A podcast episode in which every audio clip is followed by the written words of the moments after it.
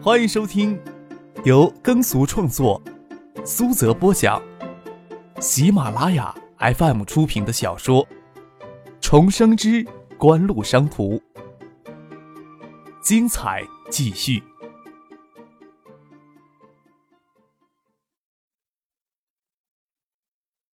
第七百一十二集。李月如见孙庆香将张克把戴尔的责任迁弄到服装师的头上，他都觉得要替服装师打抱不平。也想到刚才张克的举动是想替戴尔换衣服，要是戴尔不愿意，这个家伙难道还真敢在舞台背后用枪？自己的反应是不是太激烈了？不对，自己明明看到戴尔在挣扎。事情比咱们想象的要复杂。孙庆香吸了一口气，稍抑制心里的怒火，跟李月如心平气和的说话。转脸看向女服装时，声音又严厉起来：“谁指使你这么做的？你拿了多少钱？你嘴硬不承认，我马上通知警方介入调查了。”孙雪香这么说，大家都意识到这个衣服有问题。这衣服像不像是印尼国旗跟国徽啊？林斌弱弱的问了一句：“令小燕，老鹰图案上好像有盾徽啊。”通知警方介入调查吧。张克捂着脸，光着上身站在门口，冷静地说道：“只是他这个样子进化妆室太难看，跟江黛儿父母面对面也有些难堪。”就说了一句话：“事情留给孙锦江处理就可以了，让父亲及随行的保镖陪他先回到车上。”这时候大家才知道究竟发生了什么事情。张克看出了江黛儿最后一套服装上有问题，但是时间紧迫，外面歌迷都在呼喊他出场，来不及再回化妆室换服装，临时与江黛儿在过道里换衣服。让江黛尔的妈妈看到，给误会了。去年五月，印尼发生排华骚乱以来，印尼就成了全世界华人最厌恶和憎恨的地方。虽说如此，但是又有多少人知道印尼的国旗是红白两色旗，国徽是鹰盾徽的图案？演唱会进行到最高潮，大家都手忙脚乱的，又有谁会意识到，竟然有人故意在服装上做手脚？就算觉得衣服上的图案有些怪异，就算与印尼国旗、国徽联想到一块儿。仓促之下，也很难想象有多么严重的后果。这个时候冷静下来，才知道这根本就是一场要彻底毁掉江黛儿演艺生涯的阴谋。虽然绝大部分的歌迷在现场不会看出服装的问题，但是经媒体大肆炒作，问题就会异常的严重。特别是江黛儿在最后压轴出场时的一套服装，会给八卦媒体无限制赋予象征意义。到时候，江黛儿与世纪华音就是有百口也难辩。李月如愣在了那里。口吃的指着地上的 T 恤，问她丈夫：“这、这、这上面是印尼的国徽跟国旗呀？”去年印尼排华骚乱发生以后，公司果断撤销了旗下艺人在印尼的唱片销售。他还知道阴谋可能导致的严重后果，江涛这才想到要跟张可道歉。直到化妆室门口，外面的电梯门已经合上了，数字显示电梯正在下行。另一个电梯门打开，唐静与盛夏走了出来。看到江黛尔的父亲在门口，问道：“江叔叔，张克的人过来了。”排定的演唱节目结束了，痴恋的歌迷大多不肯离场。江黛尔虽然惦记着后台，也没有一走了之，在舞台上谢幕了好一会儿，才退回到后台。江黛尔不知道究竟发生了什么事情，不知道张克的脸给他妈抓的严重不严重。走回了后台，看到有警员在做现场笔录，吓了一跳，想要问什么，看到唐静眼睛朝自己看过来。意识到自己还穿着张克的衬衫，忙躲到更衣室里先去换衣服。令小燕帮他将衣服拿了进来。江黛儿小声的问他：“到底怎么回事啊？”令小燕见张克扒戴尔衣服，竟然没有解释一下。或许是时间太仓促，来不及解释。只是江黛儿这副模样，让人看了之后忍不住想在她娇嫩的脸蛋狠狠的掐一下，压低声音嘲笑她说道。那个混蛋在过道里扒你衣服，你都不生气？戴尔满脸绯红，心想自己真应该很生气才是。知道斗心眼，他跟许巍再加林冰三个人都斗不过令小燕，推了他一把，掩耳盗铃的说道：“当时有生气来着，他说要换衣服，就莫名其妙的跟他换了衣服。上台之前还一直生气来着，跳到了舞台上，也只能强迫自己忘掉这事儿。现在舞台上的兴奋劲儿还没过呢。”你倒是说是怎么回事啊？令小燕鄙夷的瞥了戴尔两眼，才将事情原委告诉了他。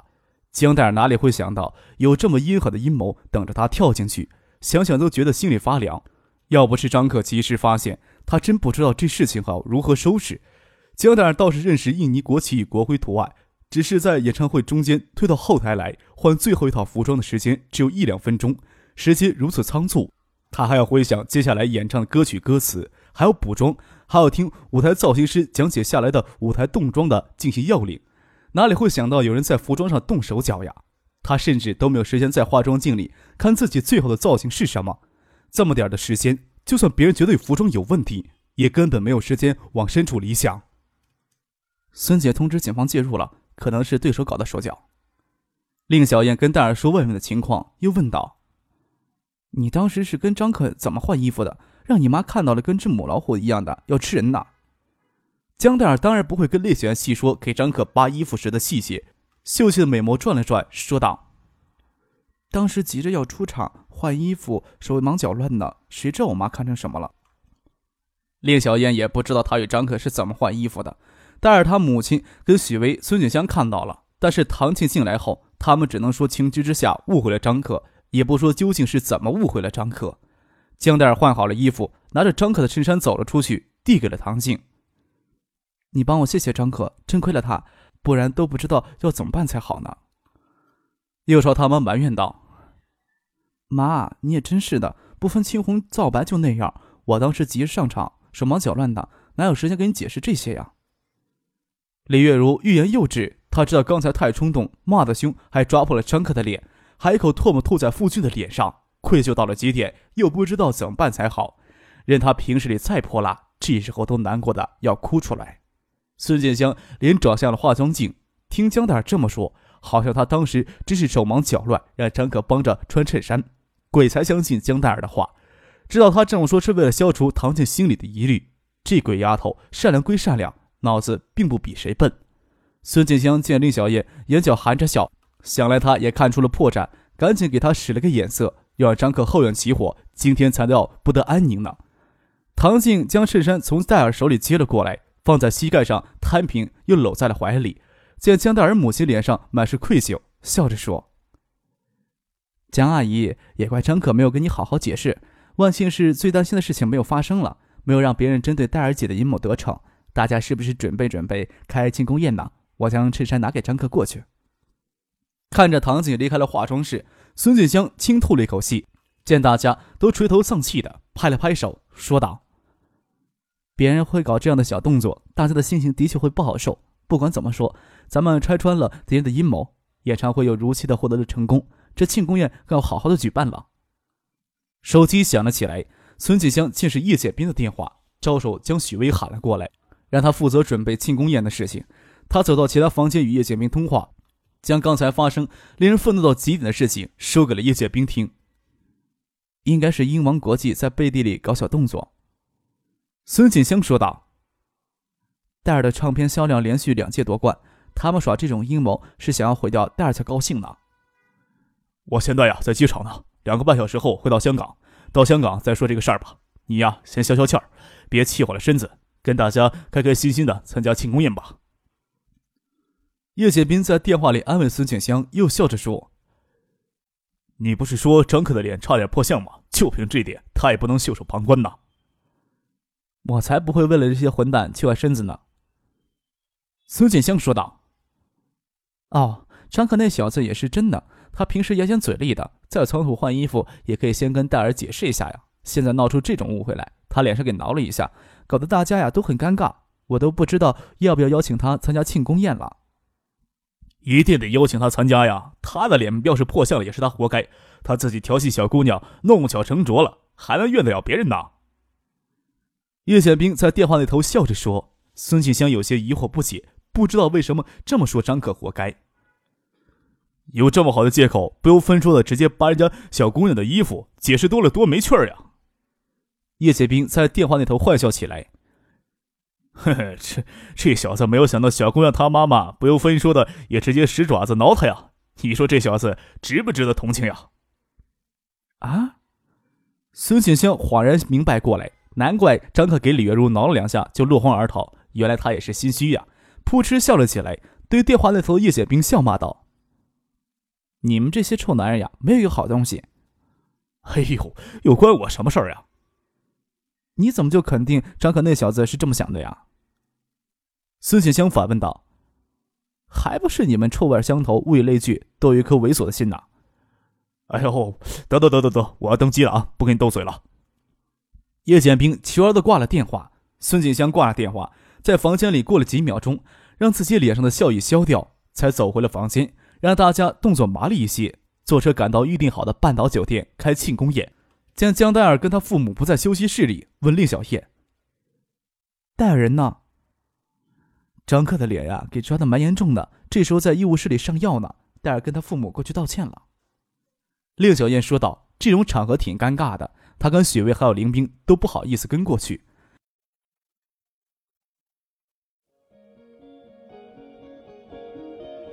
您正在收听的是由喜马拉雅 FM 出品的《重生之官路商途》。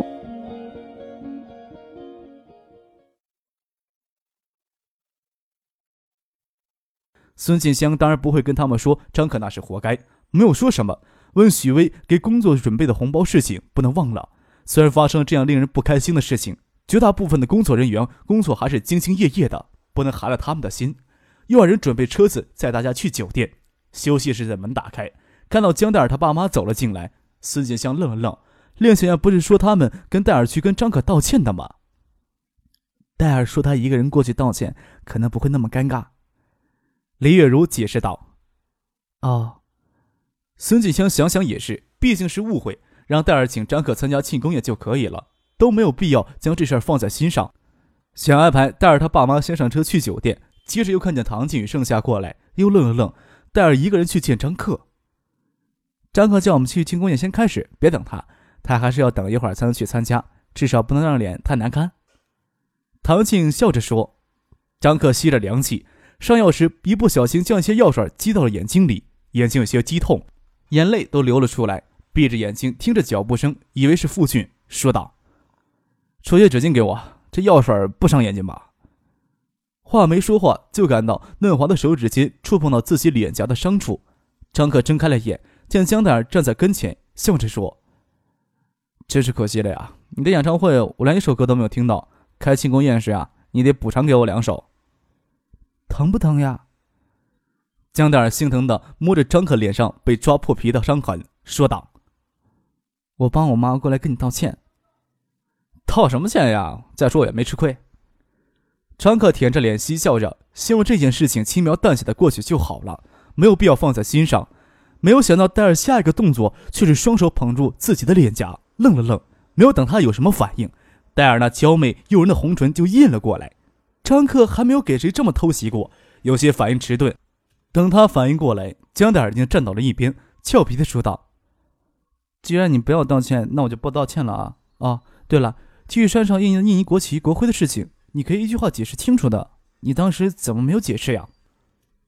哐当一声，张克一屁股没有坐稳，整个人从圆凳上摔到地上，药水瓶都打翻了好几个。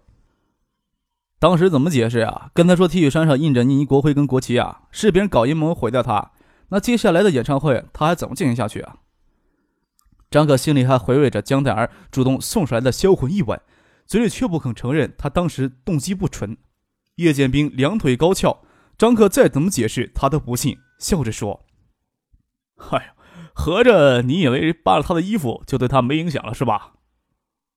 揭穿真相总要等到演唱会结束以后。”刚要骗他说穿我的衬衫舞台效果更好一些，他妈呀就扑了过来。你看看我这脸，虽然咱们不凭这张脸吃饭，毁掉呀还是蛮可惜的。张可一直留在医务室里处理伤口，等脸上的抓痕红肿消退掉，看上去不太显眼，才慢慢悠悠的先与青山飞回香港的叶剑兵会合，不急着去参加庆功宴。此时在半岛酒店举行的庆功宴，还有商业作秀的意图在内，会邀请媒体记者到场拍照。宣告演唱会获得空前的成功，还会邀请一些幸运歌迷入席。正因为今晚出现这样的阴谋，演唱会的成功与庆功宴更要请媒体好好宣传一下。张克与叶谢兵当然不会这个时候去凑热闹。真正的庆功宴是安排在影湾园，为此，孙锦香前一天已经将影湾园私人会所豪华大包厢给包了下来。国家足球队昨天给香港队踢了个三比零，昨夜就灰溜溜的离开了香港。昨天下午，报端就开始痛骂国家队的文章。在张克看来，让国人早一天对国足失望，或许还能给国足一些希望呢。看到半岛酒店里的商业秀也快结束了，张克与叶剑兵就坐在车里聊天打屁，等着大家一起回影花园。叶剑兵的电话响了起来，叶剑兵接了过来，偷往酒店大堂里看，说道：“他们出来了。”张克看了过去，一大群人从酒店里走出来，穿着玫红色晚礼服裙、薄施粉黛的戴尔容光见人，只是还给许多媒体的记者包围着，闪光灯不断的闪烁。即使劳累了一天。演唱会又极耗体力，此时的他面对镜头还是要保持温和甜美的笑容。张可心想，他的笑容大概也会僵硬吧。当明星呀，真是辛苦。手指下意识地按了下嘴唇，又想起戴尔主动索吻时的柔软触感。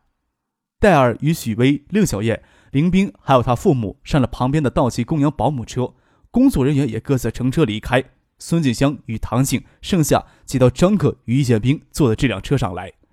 在唐静剩下在场，孙静香也不敢跟张克开玩笑，看了看他脸上的抓伤，说道：“不算严重，担心死我了。你现在呀是金枝玉叶，你这张脸呀比戴尔的脸蛋更值钱，谁赔得起呀？”警方有什么消息没有啊？张克将话题岔开，跟女人在一起说话，扯到自己脸蛋上来，感觉总是怪异的。警方那边也很难彻查，就算服装师承认接受商业贿赂，受人指使。也没有办法的动真正幕后指使一根毫毛的，孙锦香泄气的说道：“我也不希望这件事情闹得沸沸扬扬，将戴尔卷进这种八卦新闻之中，毕竟也有不利的。有把握确定是英王娱乐在背后搞手脚吗？”叶宪兵说道：“也有可能是永业影视。”孙锦香说道：“永业影视前些时间向戴尔发出片约，我们给拒绝了。永业影视呀。”张可咧嘴笑了笑，多数内地的初高中生对永业影视都不会陌生。现在从香港传到内地的电影录像，差不多有一半都是永业影视出品的。永业影视也是香港三级片最主要的投资人。不管是永业还是英王，都是一丘之貉，冤枉谁都没有关系啊！他们出来混，就得有被冤枉的觉悟呀。